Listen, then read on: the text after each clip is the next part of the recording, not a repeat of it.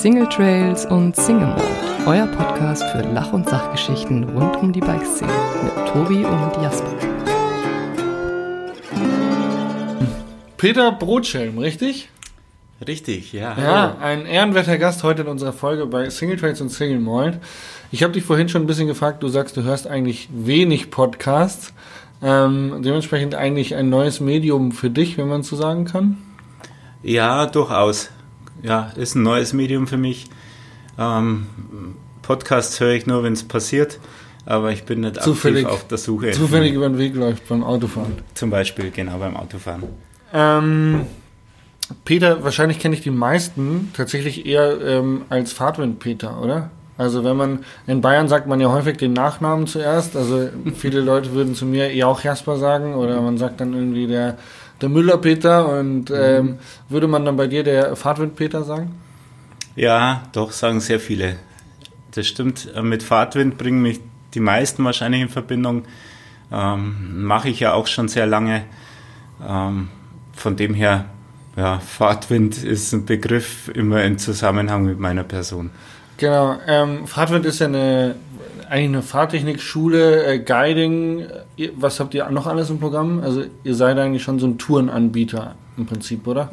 Ja, das sind wir. Also wir sind im Grunde Reiseveranstalter, machen Pauschalreisen für Mountainbiker. Und wir kennen uns tatsächlich schon, ähm, ich weiß, du wirst dich wahrscheinlich nicht mehr dran erinnern, aber wir kennen uns seit einem der ersten Bike-Festival in Riva, wo ich da war. Nicht da wahr? war ich noch mit Dirk Ebeling und Co. unterwegs. Und ähm, die haben eigentlich, die haben immer mit dir geguidet am Gardasee noch, also sind bei dir die Touren mitgefahren. Und ähm, ich habe dich aber eher kennengelernt auf den, ähm, auf den abendlichen Partys, weil bei Fahrtwind gab es immer äh, Free Drinks. Ja, stimmt. Ähm, die Partys auf den Bike-Festivals, die waren legendär. Also das ist aber, jetzt, boah, ich würde fast sagen, zehn Jahre her. Na, zehn Jahre wird es nicht sein, aber acht oder so auf alle Fälle. Also da hatte ich meinen ersten, mein erstes Enduro-Bike von, von Alutech. Das Aha. müsste mein erstes oder zweites Jahr für Alutech gewesen sein.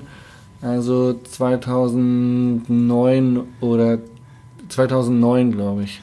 Ja, äh, ich glaube, seit 2007 machen wir die ganzen Festivals mit Fahrtwind und ja, 7, 8, 9, 10 bis so 12 waren die Partys extrem wild. Ja, Jetzt ist das, äh, jetzt ist die Ruhe etwas eingekehrt. ja jetzt ist es etwas äh, gediegener und etwas ruhiger. Nicht mehr so wie früher. Ich kann mich erinnern, da hat man mal in einer Stunde 1000 Hugos ausgeschenkt an unserem Stand. Ja, könnte ungefähr zu dem Abend passen, muss ich ehrlich gestehen. Ja, da war immer extrem was los. Ähm, es ist ja aber so, dass man jetzt nicht irgendwie ähm, sein Studium abschließt und sagt, ich mache jetzt ein, ein, eine, eine Tourenfirma auf und biete jetzt Mountainbike-Touren über die Alpen an, sondern ein, also ich werde jetzt kein Reiseveranstalter ad hoc, sondern das ist ja meistens rutscht man da irgendwie rein, oder? Wie ist, wie ist deine Geschichte? Was hast du nach der Schule gemacht und wie bist du dazu gekommen, ein, ein Reiseveranstalter zu werden? Also das Radfahren, das Thema Radfahren, das zieht sich bei mir schon mein Leben lang wie ein roter Faden durch. Ähm, mein Vater war in den ganz lang her 50er und 60er Jahren Radrennfahrer und durch ihn bin ich ähm, auch zum Radrennfahren gekommen in meiner Kindheit.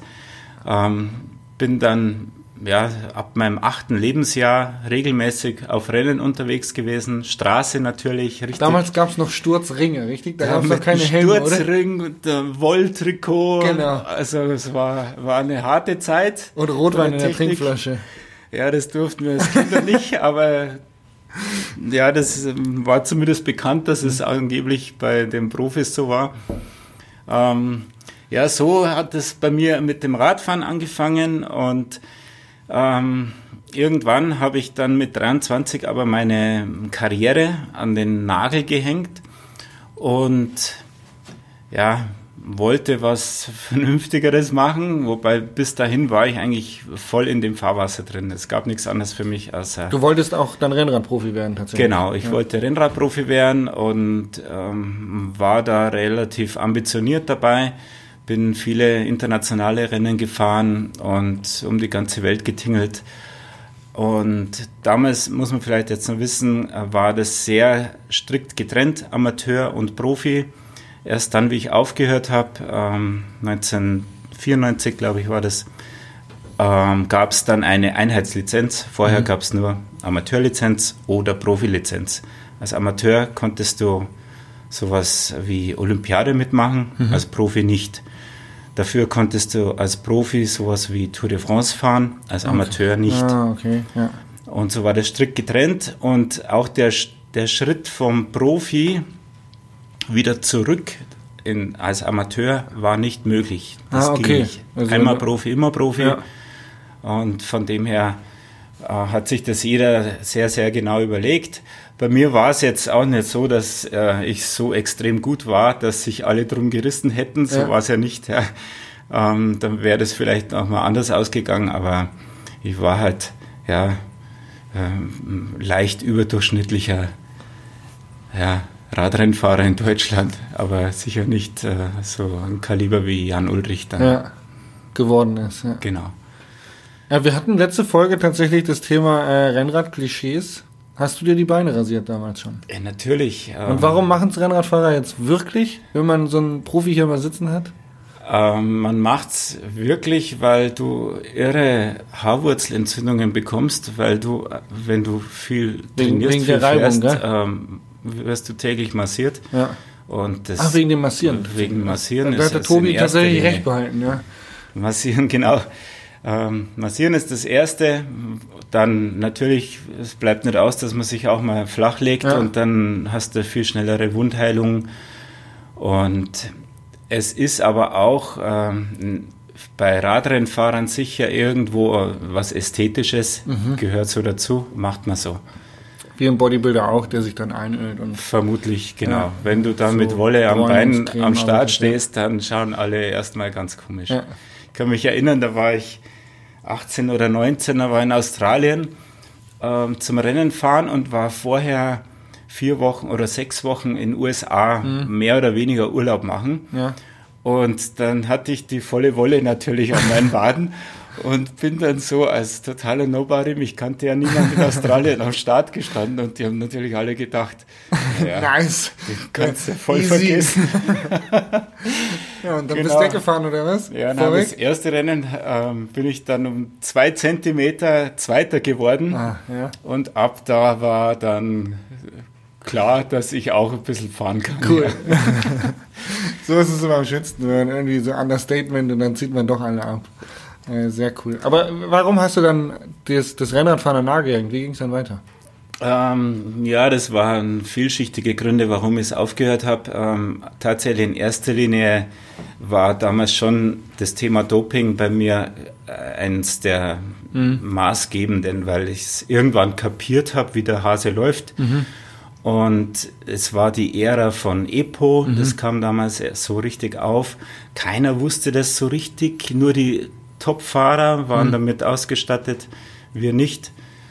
Und wir hatten einen super Trainer, ähm, der uns da total ferngehalten hat, mhm. unsere äh, von, von dem ganzen ja, intriganten ähm, Radsport Geklüngel, was halt so ja. tatsächlich schon gibt. Ja.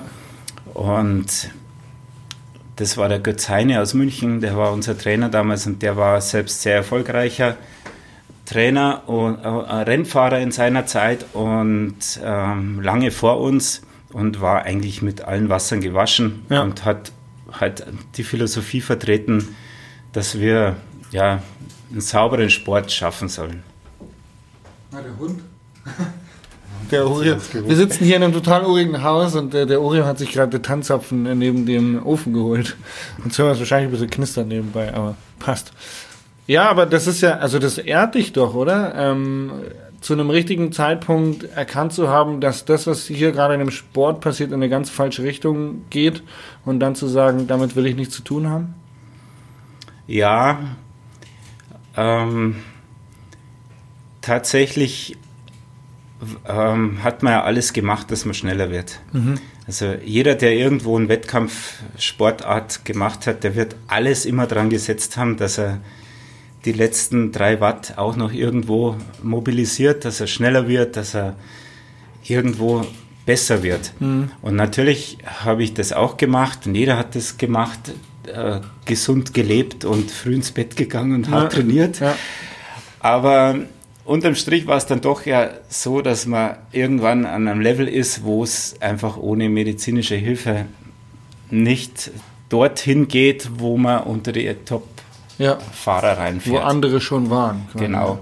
Ich habe das einmal ähm, ja, nachvollziehen können, wie denn das so ist. Ja. Und zwar waren wir da in Mexiko, äh, Mexiko-Rundfahrt im Februar und das war ein totales Höhentraining. Und danach sind wir nach Italien äh, zur Saisoneröffnung. Ähm, am Gardasee gibt es immer Coppa San Geo, das, äh, ist eines der größten Rennen in, in Europa. Und normalerweise fährst du da als, ja, in der Klasse, in der wir unterwegs waren, genau 50 Kilometer mit, dann bist du weg. Ähm, und dann, und da war es halt so, ich konnte tatsächlich bis zum Schluss mitfahren. Und da, da fahren ja dann von 180 Teilnehmern oder Rennfahrern sind da vielleicht nur noch 30 im Rennen. Ja. Blöderweise äh, hat mein Rad versagt. Ja. Das, die Kette hat sich verdreht, ich konnte nicht mehr fahren. Ähm, und dann war das Rennen beendet. Aber da habe ich das erste Mal eben gemerkt, wow, was das bringt, ja, wenn man einfach Höhen, Höhenlager, Höhentraining hat. Training hat ja, ja, quasi eine Art Doping ist. Das so war ja wie Doping, genau. Und klar hätte ich das Rennen wahrscheinlich nie gewonnen dort, aber ich habe zumindest ganz vorn mitfahren können und es war ein schönes Erlebnis. Du bist einfach mal in den Geschmack gekommen, äh, wie es ist, wenn man Leistung steigern oder in einem enormen Ausmaße steigern kann. Genau, das ja. ist mir alles erst im Nachhinein bewusst geworden. Okay. In dem Moment, ja. da bist du da voll dabei und denkst, da war geil, heute läuft's. Ja. Heute läuft's, genau. Und aber naja, Okay, und dann hast und du aufgehört mit dem Rennsport. Ich möchte ein bisschen weiter nach vorne mhm. kommen, weil ich tatsächlich noch sehr, sehr viele Fragen an dich habe, was dein jetziges Business angeht. Ähm, wie, wie bist du dann, wie hast du weitergemacht? Hast du studiert? Hast du was gelernt? Genau, ich habe dann, ähm, ich habe, ich war schon Student äh, während meiner Rennfahrerzeit noch, ähm, habe das aber nie vollendet. Ich habe mir als äh, im BWL mal eingeschrieben gehabt und dann habe ich tatsächlich relativ lang noch Kartografie studiert in München. Krass, ja. Ist auch nicht äh, was Normales. Nee, ist nicht normal, aber es hat mich halt voll interessiert, weil es war immer schon Langkarten, ja. war irre, hat mir gefallen.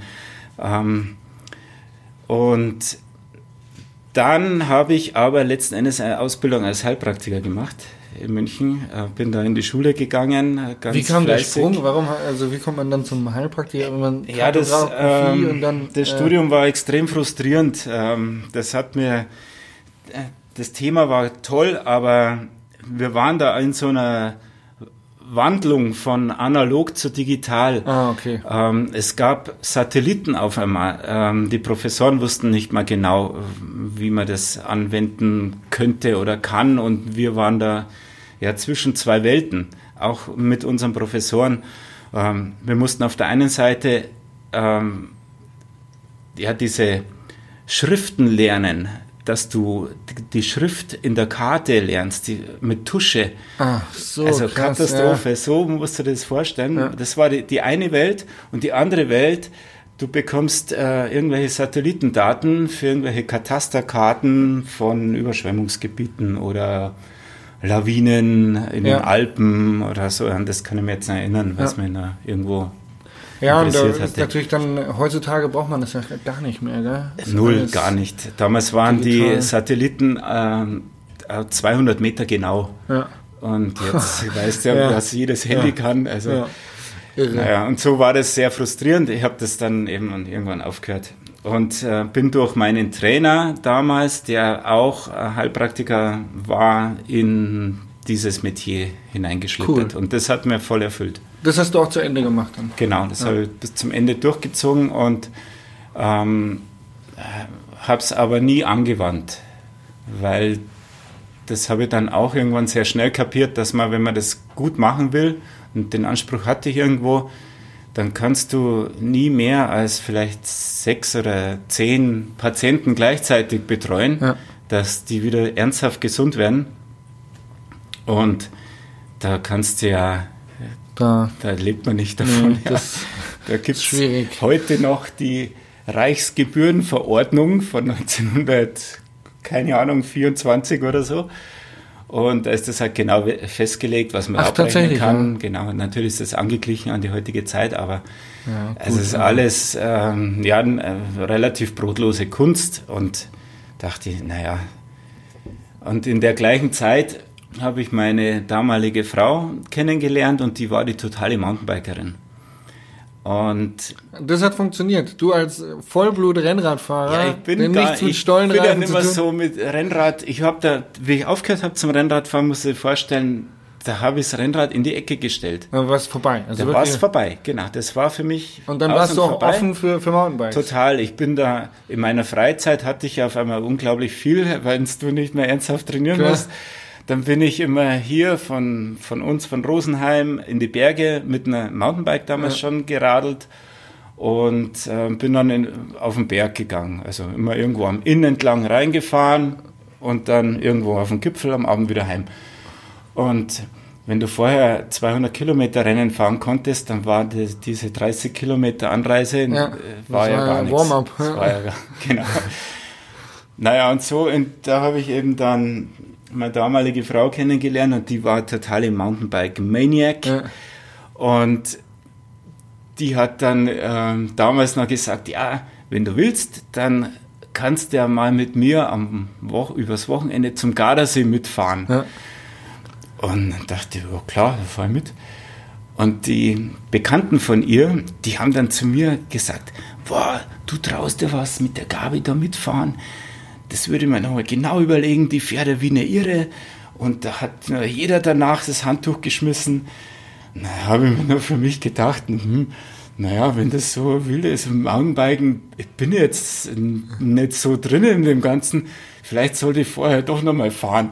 Und dann bin ich tatsächlich zwei Tage vorher hier bei uns einfach nochmal durch die Wälder gefahren. Rauf und runter gefahren, genau. Und dann bin ich da mitgefahren mit ihr. Und natürlich war das ja, ich bin da mit einem Bein. Ja, ja. War easy, ehemaliger Rennradprofi. Ja. Hat da andere, äh, ja, eine Grund, genau. eine andere, wie sagt man, Grundfitness, ja. Das stimmt.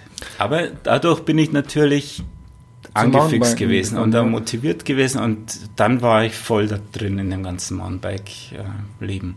Und war das dann so, dass du relativ schnell gecheckt hast, okay, wenn ich da jetzt irgendwie mich hier gut auskenne und ein paar Leute haben Interesse dran, dann kann ich Touren anbieten und verdiene ein bisschen Taschengeld? Oder wie kam es dazu?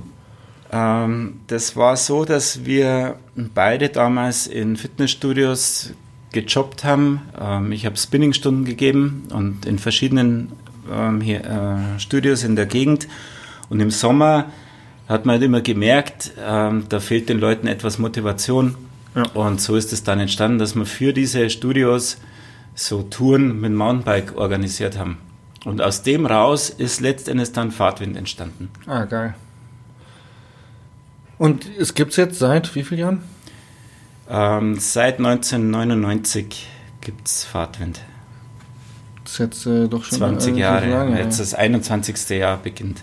Ähm, ganz spannend ist mir jetzt gerade tatsächlich eingefallen, wenn du früher Kartografie studiert hast und wir darüber gesprochen haben, dass natürlich jetzt die GPS ähm, eigentlich, also man braucht keine Karten mehr, sondern man hat eben seinen GPS, man hat seine GPS-Uhr und man hat sein Handy, wo man immer weiß, wo man ist. Und es gibt natürlich Apps wie Trailfox, dann äh, Trailguide.net, es gibt andere ähm, ähm, Internetseiten oder OpenMTB Maps, wo du dir Tracks runterladen kannst für deine Touren, für deine Transalps, für deine anderen Sachen. Hast du das in den 20 Jahren gemerkt, dass es zurückgegangen ist, dass Leute dann sagen, okay, ich habe jetzt immer nur einen Guide gehabt und jetzt fahre ich selber, weil ich brauche keinen Guide mehr?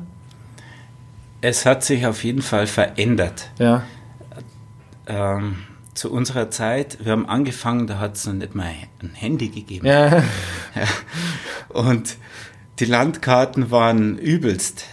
Die, die Wanderkompasskarten 1 zu 50.000, die waren ja in manchen Gebieten vielleicht okay, aber in vielen Gebieten waren die einfach eine Katastrophe.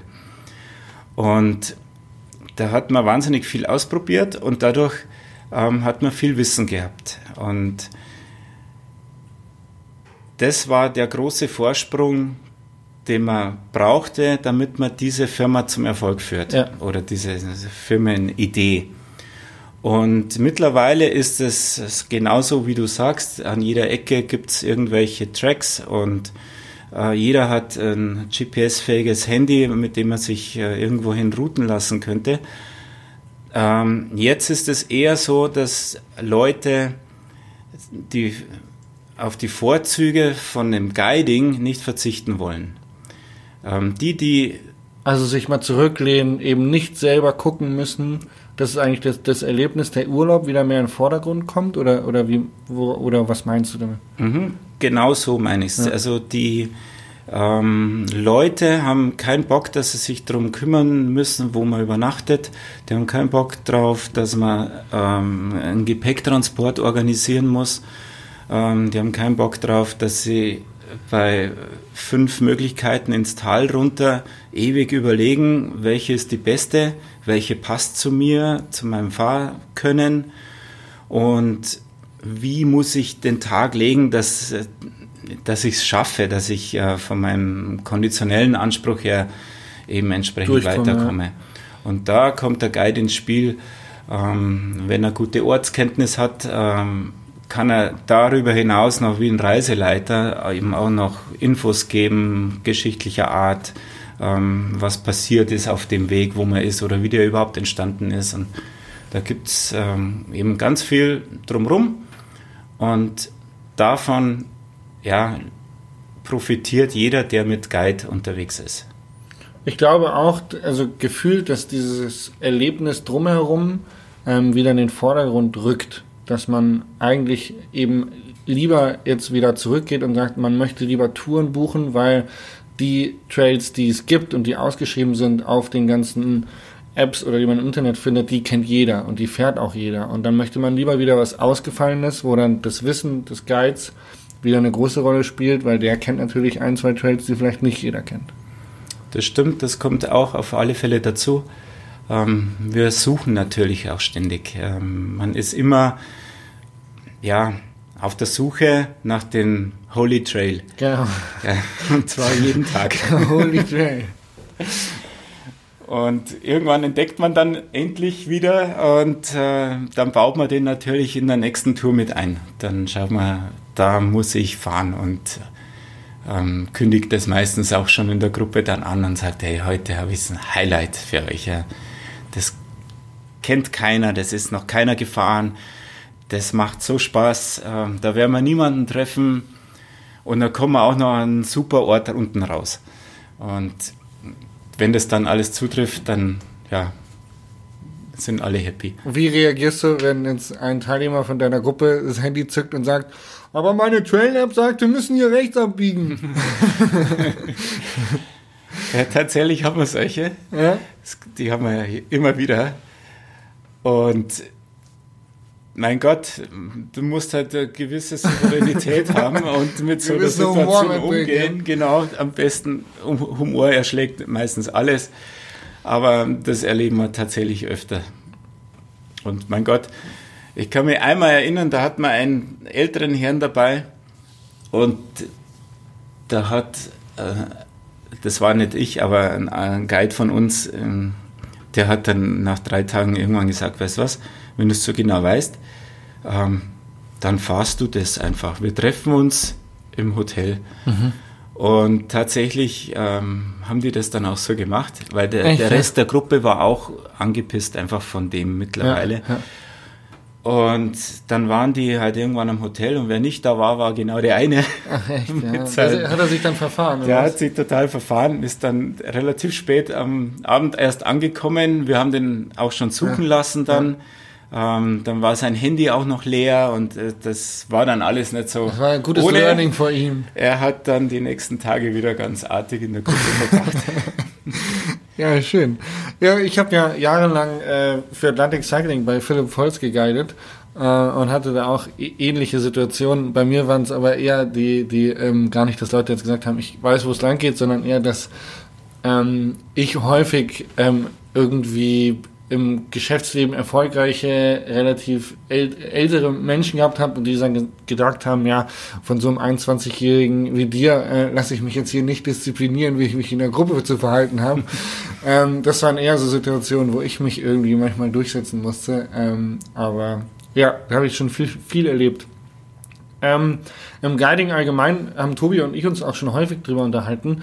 Es ist ähm, ich habe beim Philipp Volz gelernt und ich glaube, der hat mir ein sehr, sehr gutes Guiden mit auf den Weg gegeben, ähm, was, was Gruppendynamik angeht, was Verantwortung angeht für die Gruppe, dass man immer alle ähm, im Blick hat, dass man auch mal schaut, wie fahren die einzelnen Leute, dass man einschätzen kann, okay, wer ist ein Starker aus der Gruppe, wer ist ein Schwacher aus der Gruppe, dass man das Ganze, wenn man dann tatsächlich so eine Woche mit denen verbringt, ähm, in eine schöne Dynamik über die Runden bringt und keinen überfordert und keinen unterfordert. Ähm, in Finale Ligure zum Beispiel wird es ja komplett missachtet. Da ist ja der Guide eigentlich nur irgendwie, äh, ich weiß nicht, ob der da gesetzlich vorgegeben ist oder nicht. Auf jeden Fall ist es immer meistens eine Person, die sich da unten irgendwie fünf, sechs Kugeln Eis verdienen möchte und dann eigentlich der Gruppe einfach immer nur vorweg schießt und dann heißt, hier ist der Trailereinstieg, wir sehen uns unten am Auto wieder. Äh, das hat relativ wenig mit Guiden zu tun. Wenn du jetzt, du arbeitest ja wahrscheinlich auch mit externen Guides, du wirst ja nicht alles selber machen, oder? Ähm, ja, also externe Guides haben wir tatsächlich wenig bis gar nicht.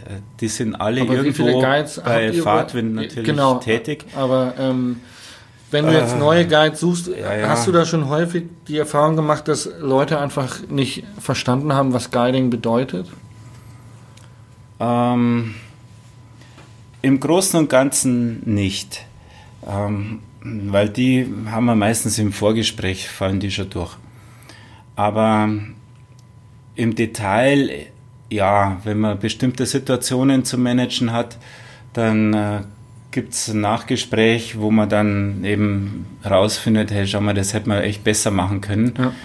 Ähm, da musst du mehr auf die Gruppe schauen oder mehr auf den Letzten in der Gruppe achten oder ja. auf den Ersten in der Gruppe achten ähm, wenn sowas mm, sich entwickelt, dass man merkt, da ist eine mm, negative Dynamik, da musst du früher in, äh, intervenieren. Ähm, das gibt es natürlich schon. Aber dass man also von Anfang an jemanden hatten, wo man gesagt hat, okay, das war jetzt der größte Fehler. Ja. Ähm, nee. Wir haben zwar also schon viele Guides gehabt, ähm, über 100 in den 20 Jahren ja, jetzt. Klar, da kommt einiges zusammen. Ähm, wir haben jetzt, wie wir unser 20-jähriges äh, Fahrtwind-Jubiläum ähm, so Revue passieren haben lassen, haben wir nämlich mal alle gezählt und es sind knapp über 100 in der Zeit jetzt. Aber wir sind mit allen äh, immer bemüht, dass wir die nie für eine Saison haben, mhm. sondern immer für länger. Wir wollen das auch nicht nur für eine Saison, weil wir wollen ein Team haben, wir wollen, dass man sich kennt untereinander und dass man auch profitiert voneinander. Die ja. Jungen profitieren von den Alten und auch andersrum, ja. die Alten, zum Beispiel Thema Fahrtechnik, ja. profitieren von den Jungen. Und das will ich und dahin soll es immer entwickeln. Ähm, bei, dem, bei diesen Problemen, wie du sie jetzt vorher beschrieben hast, äh, ja, da kommt sehr auf die Reife von der Person drauf an. Und das ist bei mir echt ein Thema. Ähm, das Alter muss nicht unbedingt entscheidend sein. Also ja. es, es, trägt natürlich zur Reife bei. Aber wir haben ein paar super Junge, die sind eben auch 21. Ja. Und die haben ein Auftreten, sage ja. ich dir. Also da ist aber auch der, DAX-Vorstand, der ja. sagt, ja, okay, da hast du still gestanden. Ja, ja cool. Ja. Ich mache mal besser, was der sagt. Ja, genau. Ja. geil. Schön. Das freut mich natürlich zu hören. Ähm, apropos Jung und Alt äh, zusammenbringen auf dem Mountainbike. Ähm, für alle, die es noch nicht wissen, der Peter Brotscheim ist einer von drei Leuten, die den Bikepark am Samerberg gegründet haben, richtig? Ja, genau. Es ist jetzt, glaube ich, acht Jahre her. Oder neun? Neun wird es jetzt schon, genau. Und der Bikepark Sauerberg ist ja äh, Einzugsgebiet München, Rosenheim, ich weiß nicht, ob Salzburg noch dazugehört. Ähm, aber so Inntal-Ecke auf jeden Fall, ähm, glaube ich, so mit der, ähm, ja, man fährt mal schnell eine Nachmittagsrunde am Sammerberg mit der Family auch, gell? Genau, also der ist klein, aber fein, der Bikepark. Ähm, da, speziell aus München und Rosenheim kommen natürlich auch viele, die einfach mal einen Nachmittag äh, ja, einen Kopf freiblasen wollen. Dann kommen die her und haben hier Spaß. Aber sonst ist unser Haupteinzugsgebiet tatsächlich 100 Kilometer im Umkreis. Ähm, da haben wir sehr viele Leute, die einfach regelmäßig herfahren, auch aus ja, ganz Südostbayern, kann mhm. man fast sagen. Ja. Wie kam es dazu, dass man einen Bikepark gründet? Also wie kommt man auf die Idee zu sagen, ey, jetzt, äh, jetzt machen wir einen Bikepark? Ja. War das der Lift, der euch angezogen der hat? Lift, nee. Äh, ja, viele Komponenten. Ähm, wir haben mit Fahrtwind ähm, als Fahrtechnikschule immer schon Übungsgelände gesucht und, und haben uns dann mal selber was gebaut. Ja. Und zwar genau da, wo jetzt der Bikepark ist, ja. ähm, in dem untersten Abschnitt. Da hat man von dem Grundstückseigentümer damals das okay. Ja. Und da haben wir überhaupt sonst niemanden gefragt und haben halt so einen wilden Trail gebaut, ja, mit so, ein, so ein kleiner Double war drin und ein Table war drin und dann so eine ultra steile, fast senkrechte Abfahrt, äh, so eine Passage. Und das war halt super für unsere Fahrtechnikkurse. Und das hat irgendwie der äh, Franz Lehner, ähm, der in Rosenheim studiert hat, ja. mitbekommen, dass da irgendwie sowas ist und hat sich da erkundigt und hat dann Kontakt mit mir aufgenommen. Ja. Und kommt eines Tages daher und sagt, äh, Servus Peter, ich bin der Franz, ich studiere in Rosenheim Holztechnik und ich will über einen Bau von einem Bikepark meine Diplomarbeit machen. Ja. Dann sage ich, ja, schön für dich, aber warum, was, was geht es mich an? Ja, weil mit der Diplomarbeit könnte man ja das dann tatsächlich gleich in die Praxis umsetzen. Hier, da am Sammerberg. Ja, und dann war der total Feuer und Flamme und da habe ich für mich so überlegt, na, eigentlich hat er recht. Und Aber jeder, der einen Franz kennt, kann sich es genau so vorstellen, glaube ich. ja, ich kannte ihn ja damals noch gar ja. nicht. Ja, der kam ja so auf mich zu. Und ich habe natürlich irre viel Arbeit um, mit Fahrtwind damals ja. schon am Hals gehabt. Ähm, Im Büro haben wir da vier Angestellte gehabt, über 30 Guides, die fahren sollen, nochmal fast so viele, die das Gepäck durch die Landschaft fahren. Also ich wusste eigentlich gar nicht, was ich zuerst machen soll und jetzt soll ich einen Bikepark bauen. Aber irgendwie war ich fasziniert von der Idee und habe mir gedacht, okay, ja, wenn der da mitmacht, dann hätte ich ja schon einen. einen das ist ja, schon mal die, die Hälfte genau. der Arbeit. Genau. Und dann ist mir noch der Paul Gerzer aus Wasserburg am Inn eingefallen, der uns damals, wie wir diese wilde Strecke da ja. gebaut haben, hat uns sehr geholfen. Ja. Und ähm, mit dem war ich befreundet der war total jung noch. Ich glaube, der hat, hat der überhaupt schon einen Führerschein gehabt. Auf alle Fälle äh, habe ich den angerufen und gesagt, hey Paul, äh, wir bauen einen Bikepark am Sammerberg. Und dann war der natürlich voll von den Socken. Voll ja, auf Feuer und Flamme. Sowieso, da bin ich dabei, genau. Und so ging es dann los mit uns dreien, genau.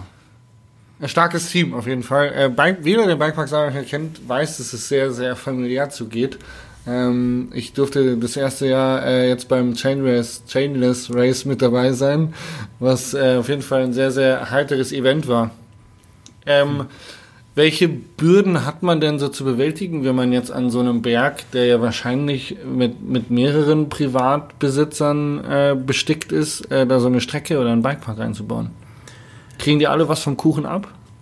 Ähm, also die Bürden sind in erster Linie ähm, am Anfang, dass man diese ganzen rechtlichen Dinge auf die Reihe bekommt. Und wir hatten vielleicht einen kleinen Vorteil. Und zwar gibt es ja hier schon seit immer diese Seilbahn. Und die Seilbahn war genau damals pleite. Mhm. Und das war aber politisch gewollt, dass die weiterleben soll, dass die nicht rückgebaut wird, sondern da muss was passieren, für den Tourismus wichtig und überhaupt für die Region. Und es hat sich kein Investor gefunden, ähm, der sich daran traut, weil die war halt total defizitär, ja, ja. die Bahn. Die obere Bahn auch schon oder nur der, der untere Sessellift, der vom Bikepark Sowohl als auch. Okay, ja, beide. Beides. Und so kam das dann, dass äh, irgendwann sich die Gemeinde, weil sich niemand fand, der das übernimmt, ähm, mit dem Alpenverein in Rosenheim zusammengetan hat. Und dann haben die diese Bahn quasi für einen Euro gekauft. Und das war dann für mich so ein Zeichen, wo ich mir gedacht habe, na gut, jetzt ist das ja irgendwo in so einer öffentlichen Hand. Ähm, das wird also irgendwie ja laufen dann. Ja. Das, da kann ich mich jetzt rantrauen und da äh, Geld in die Hand nehmen und einen Bikepark zum Beispiel bauen. Jetzt muss ich die nur noch irgendwie auch auf den gleichen ja, Trichter ja. bekommen und überzeugen, genau.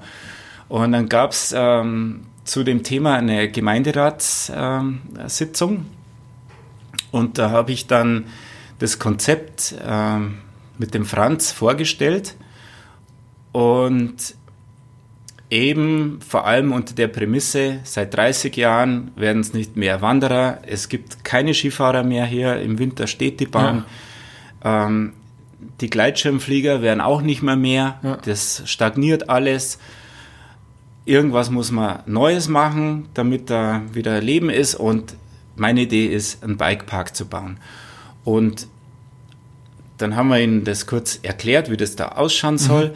und ähm, ich muss fairerweise sagen, ähm, wir haben das Ganze damals auch noch gar nicht so als Bikepark äh, sondern eigentlich nur als genannt, Strecke als eine Mountainbike-Strecke. Genau, es ja. war für uns ähm, so diese großen Vorbilder, wie es in Whistler oder auch damals ja. Bischofsmeist zum ja. Beispiel gab. Ähm, da waren wir ja weit davon entfernt, dass wir in die Richtung irgendwas machen könnten. Und dann haben wir einfach gesagt, wir machen eine Mountainbike-Strecke und das Ganze möglichst naturverträglich. und ja, auf alle Fälle, alle waren dafür. Geil. Also die sind und, ähm, aufgestanden, haben applaudiert und haben gesagt, das ist super. Und wir haben das auch damals offen gelassen, ähm, wer das betreibt. Eigentlich wollten wir, das, dass die Hochriesbahn das macht. Ja. Also die Pleitebahn, dass die das betreibt, damit sie halt überlebt ja. und wir eigentlich nur als Biker-Community, ja. als Teil der Community, einfach ja, da geile Strecke, Strecke haben zum Fahren. genau. genau. Das war der eigentliche Sehr Gedanke. uneigennützig eigentlich, gell? sehr gemeinnützig gedacht. Ja. Wir wollten natürlich da mithelfen und mitbauen und das natürlich mitgestalten. Aber wer das dann letzten Endes betreibt, das ist irgendwo hinten angestanden. Das war völlig egal. Aber die Gemeinderäte haben natürlich dann unisono gesagt, nee, ähm, du musst es machen, du musst es betreiben, du kennst dich da aus, du bist da vom Fach, du hast da eine Ahnung und ja, so ist es dann passiert. Ähm, jetzt hat mich der Hund gerade aus dem Konzept gebracht. Ja, der hat es aber gemütlicher bei uns, oder? Es ist unfassbar warm. Unten steht so ein Bollerjan, heißt der Ofen, glaube ich. Ähm, das ist ja, der, wir könnten wahrscheinlich noch zwei Tage drüber sprechen, auch allein über diese Hütte, in der wir gerade sitzen. Ähm, du hast es mir mal, äh, ich glaube, dass ich am Abend vom Chainless Race erzählt, wie du dieses äh, Haus hier in mühevoller Handarbeit äh, renoviert hast. Ja. Aber ähm, zurück zum Bikepark. Ähm, wie war das mit den, mit den Grundbesitzern? Es sind ja wahrscheinlich noch mehrere Bauern, äh, die die Wiesen haben, über die die Strecken gehen. Mhm. Ähm, hat es dann die Stadt für euch geregelt oder habt ihr das geregelt? Also äh, tatsächlich hat man keinerlei Hilfe. Äh, das haben alles wir gemacht. Ich bin halt dann zu allen Grundstücksanliegern hinmarschiert. Es sind sieben an der Zahl äh, in unserem Fall und äh, eigentlich alles Landwirte. Und ja, habe den halt das erklärt und äh, wie, das, wie wir uns das vorstellen und wie das ausschauen soll. Und es waren mehr oder weniger dann alle mit Vorbehalte so, naja, dafür. Ähm, Gott sei Dank hatten wir aber auch genau in diesem Kreis einen Fürsprecher für uns und das war eigentlich das Wichtigste. Mhm. Da war einer dabei, der hat halt gesagt, hey, ich finde es super, ähm, da passiert mal was für die jungen Leute und das tut uns ja nicht weh, wenn wir mhm. da durch unseren Wald so einen kleinen Weg darunter, das, was soll das schon sein? Ja? Und so hat man die relativ schnell, ich glaube, dass man schon nach drei, vier Monaten oder waren es vielleicht fünf, äh, hat man schon die Unterschriften von allen und haben Pachtverträge gemacht. Für dann die, also ihr habt dann richtig so Quadratmeter gepachtet quasi, wo die Strecke lang läuft. Wenn man zum Beispiel da die, die mhm. Jumpline nimmt, da drumherum der Grillplatz und so, das genau. ist dann so richtig gepachtetes Gelände oder wie? Genau, das, den ganzen Berg von oben nach unten habe ich dann so wie der Bikepark jetzt verläuft, gepachtet. Schon immer in Absprache natürlich mit den Bauern. Ja. Weil die haben natürlich gesagt, da kannst fahren, da nicht. Ja. Und so ist es dann passiert, dass ja. wir halt genau die Streckenführung haben, wie sie jetzt ist. Ja. Wir hatten ursprünglich auch was anderes im Sinn. Ja. Wir wollten eigentlich unten raus mehr unterm Lift sein. Ja. So. Es ging halt nicht, weil wir das nicht bekommen haben. Und so haben wir das jetzt bis auf den letzten Meter mehr oder weniger ausgenutzt in dem Gebiet. Und wir haben 2009 war das Ganze, da haben wir mit den Leuten äh, verhandelt mit der Hochrissbahner gesprochen. Ähm, ich war da, die hatten da immer an einem Dienstag ihren Schurfix, also sprich der Alpenverein aus mhm. Rosenheim und unsere Gemeinde mit dem, unserem Gemeindekämmerer und unserem Bürgermeister. Und ja, so ist es dann. Ich habe von der Bahn immer viel mitbekommen und die haben halt immer viel von mir mitbekommen. Mhm. Und es war natürlich schon die Vision, dass wir da tolle Partnerschaft kreieren ja. und einfach wirklich was ultra Starkes auf die Füße stellen. Ist es das geworden, rückblickend? Ähm, nein, leider nicht. ähm, irgendwann war das dann ohne der ganzen Hochrissbahn. Ähm, da war keine Kooperation mehr möglich und wir haben das, wir waren aber schon fortgeschritten in unserem ganzen Bauvorhaben. Ja. Und ähm, dann haben wir das durchgezogen bis zum Schlusstag vor der Eröffnung quasi ja. und hatten eigentlich noch keine Einigung mit der Hochrissbahn. Also das ging dann tatsächlich einfach um rein Finanzen, dass man sich da nicht richtig einigen können, weil es dann tatsächlich zu sehr um, um Profit ging oder äh, hatte das andere Gründe?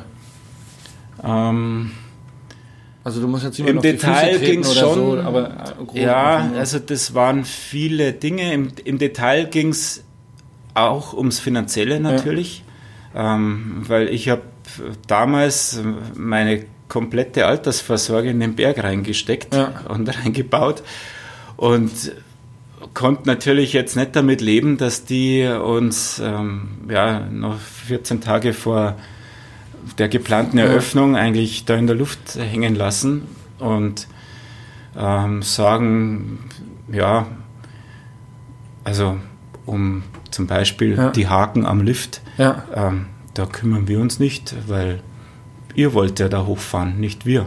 Ah, okay. So, so, so ego gleich. Ja, das war halt, äh, war echt eine schwierige Situation, äh, die von uns keiner hat nachvollziehen können. Ähm, das sind natürlich dann auch äh, die ein oder anderen äh, bösen Worte gefallen, sicher auch von meiner Seite. Ja. Ähm, und dann war das unglaublich verfahren, das Ganze. Äh, es ist ja immer noch getrennt. Also wenn man jetzt bei euch ein Ticket kauft, ist es quasi einmal ein Ticket für einen Bikepark und dann, wenn man mit dem Lift fahren möchte und nicht selber hochtritt, muss man nochmal ein Lift-Ticket ziehen. Stimmt, genau. Ja. Das ist noch aus dieser ja. Zeit damals letzten Endes. Ähm, ja, man wollte halt mit uns da keine Kooperation machen. Ähm, es wäre schon gegangen aus unserer Sicht, ähm, weil die wegen haftungstechnischen äh, Dingen äh, argumentiert haben, es ginge nicht.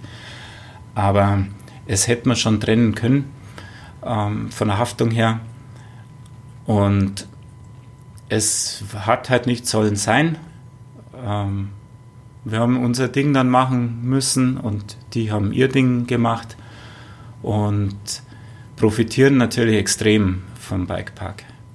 Und wir würden auch gerne natürlich anders ähm, kalkulieren können, ja. können wir aber nicht, weil die Bahn ihre Preise durchdrückt, ähm, ohne Rücksicht auf, auf, auf, uns. Ja, natürlich, weil die Leute ja dann, wenn die schon, schon so viel für den Lift bezahlen müssen, dann müssen nochmal extra für den Bikepark bezahlen, dann ist natürlich dann schwierig, das Recht genau. zu fertigen, für ein, aus Endverbrauchersicht selbstverständlich. Genau. Ähm, eine Frage habe ich jetzt noch. Ich weiß nicht, ob du die wirklich beantworten möchtest oder inwieweit du darauf eingehen möchtest, aber ähm, ihr habt ja zum einen euren Ticketverkauf und ihr habt ja zum anderen den Bikeverleih und den, den Bikepark-Shop im mhm. Prinzip. Ähm, prozentual verteilt oder kann das eine ohne das andere? Ähm, also könntet ihr nur vom Bikepark leben?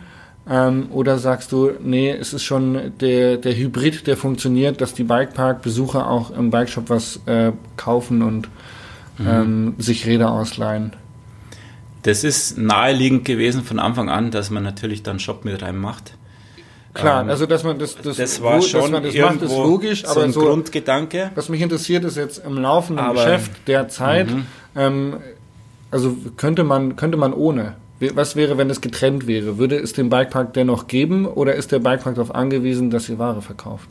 Also, oder Räder ausleiht? Ja, er ist angewiesen, dass wir vor allem einen Verleih machen ja. und auch, dass wir Ware verkaufen.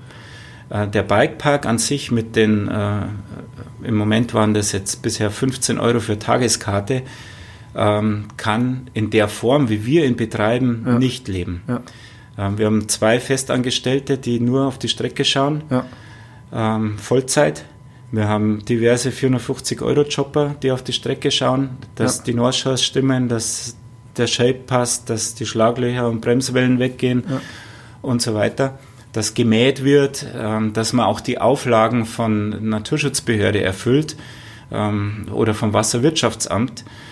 Und von dem her ähm, könnten wir sowohl ohne unseren Sponsoren ohne den Verleih und ohne der, dem Einzelhandel den nicht in der Art betreiben. Das wäre eine ganz kleine Nummer mit vielen Bremswellen. Äh, nicht so, wie es jetzt ist, ja. Also äh, schon deutlich, dass im Prinzip es alles ineinander greift und ein Gesamtkonstrukt ist, was so sehr gut funktioniert, aber äh, du würdest jetzt niemandem empfehlen, hey, bau einfach eine Strecke und nimm Geld dafür, weil davon kann man leben. Es kommt vielleicht auf den Anspruch von demjenigen drauf an. wenn, er, ähm, wenn er im VW-Bus lebt, dann kann er vielleicht. VW-Bus lebt und das ist gleichzeitig die Kasse. Ähm, wo, naja, und wenn er alleine oder vielleicht mit, ein, mit einem Freund das im Kreuz hat, dass die Strecke immer mhm. passt, mhm. ja.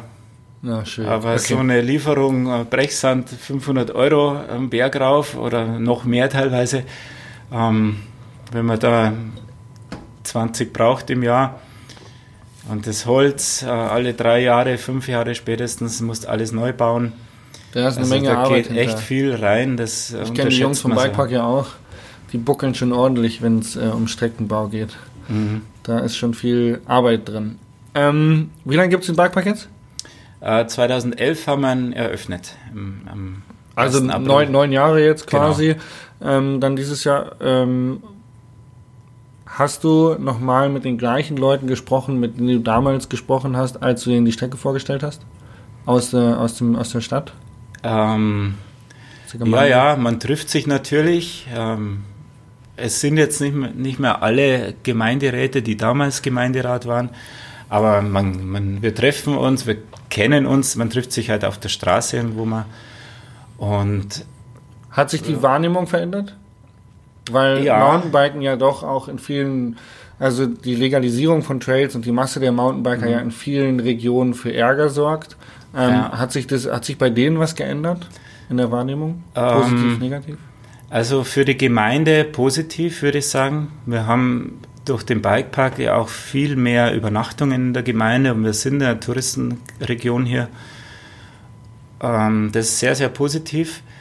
Ähm, aber ich sehe es auch kritisch, weil ich eben viele von den äh, Anliegern kenne, also von den Bergbauern vielleicht, ja. so muss man sagen, die jetzt nicht direkt mit dem Bikepark irgendwas zu tun haben, aber wo wir als Bikepark natürlich wie ein Magnet wirken und ganz viele andere Biker anziehen. Ja. Ähm, viele kommen einfach, weil sie irgendwo mal in der Presse oder in irgendwelche Medien von Bikepark ähm, Sammerberg gehört haben ähm, und wissen gar nicht genau, ähm, ob sie in den Bikepark überhaupt fahren wollen. Die mhm. fahren hier einfach irgendwelche Touren und okay. haben da einen Spaß. Und das hat extrem zugenommen bei uns. Also, dass andere Strecken auch benutzt werden, die ähm, dann eher für Wanderer oder eben äh, illegal sind, wenn man so möchte? Ähm, ja, also illegal in dem Sinn würde ich jetzt nicht sagen. Bayern aber schwierig, allgemein? Allgemein schwierig, genau. Es gibt schon so Nadelöhre, ja. wo ich jeden sage, hey, bitte, liebe Mountainbiker, fahrt einfach da nicht, ja. weil da haben wir einfach nur Konflikt. Ja, Und das sind ja ganz wenig äh, Wege, wo, wo es so ist. Und das müsste man halt einfach respektieren. Und das tun halt manche nicht. Und das sind ganz wenige, ähm, die aber dann für alle andere die Suppe versalzen. Und das kann ich auch aus Sicht der Grundanlieger teilweise voll nachvollziehen. Ja, natürlich. Ähm, Park Parking-Situation, Camping-Situation, hat das schon mal Ärger gemacht da oben? Oder ist das eigentlich mit den, mit den Parkplätzen, ihr habt ja einen recht großen Parkplatz da oben, das eigentlich läuft gut, oder? Ähm, ja, wir haben natürlich schon super starke Tage oder wenn wir ähm, von Rocky Mountain Test Days bei uns haben, kommen wahnsinnig viele Leute ja. und dann ist da natürlich die Hölle los und dann ja. reicht der Parkplatz überhaupt nicht mehr. Ähm, dann ist das ganze Dorf, vielleicht sogar die ganze Gemeinde ist sehr belastet. Ja. Das muss man echt sagen.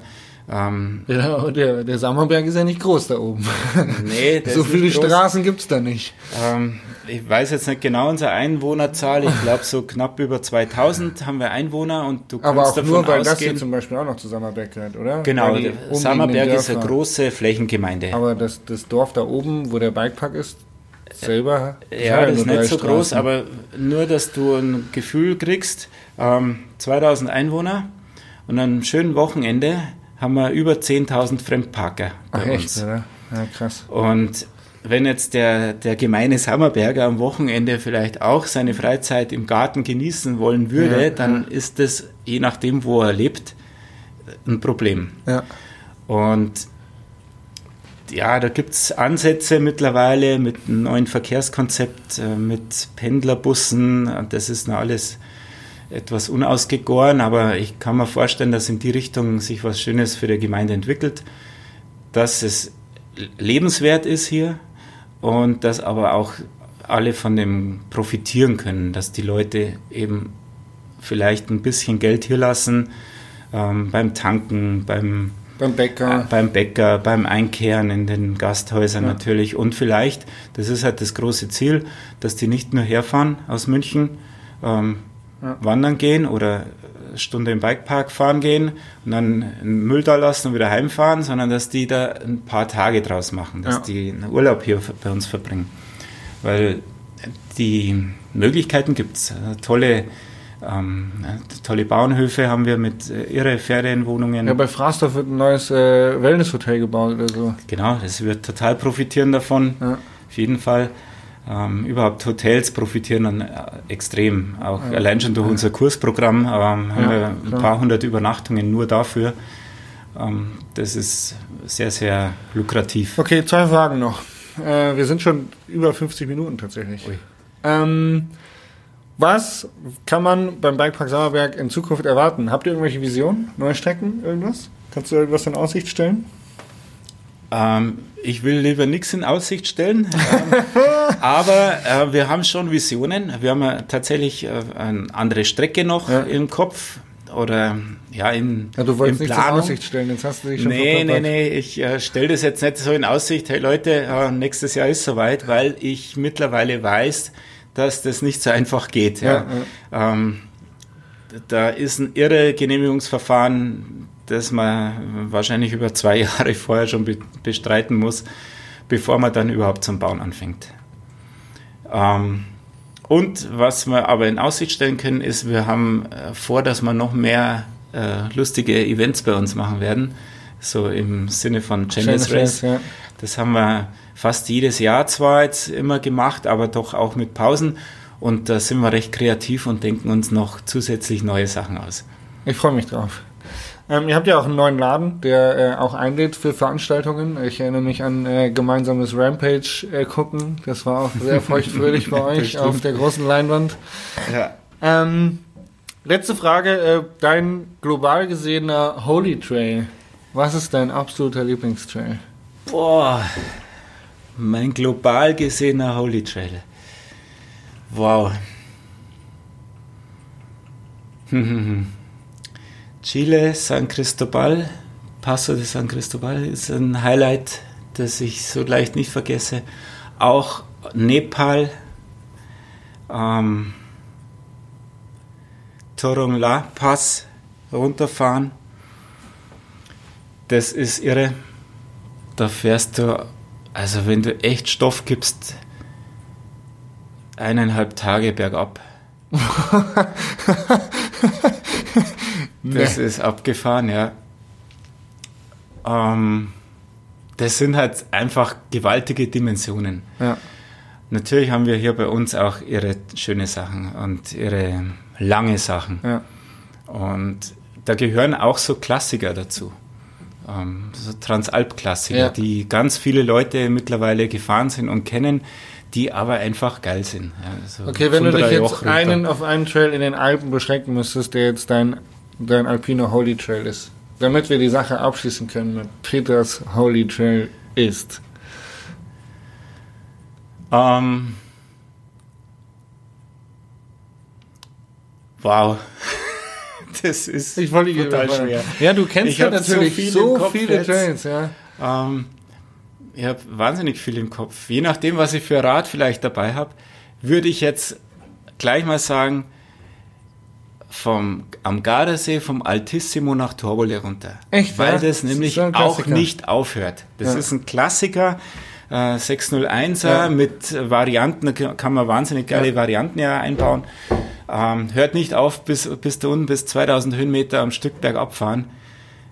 Ähm, mit einem dicken Bike, geil. Na cool, lass mal so stehen. Finde ich gut. 601 ist äh, ein schöner Klassiker.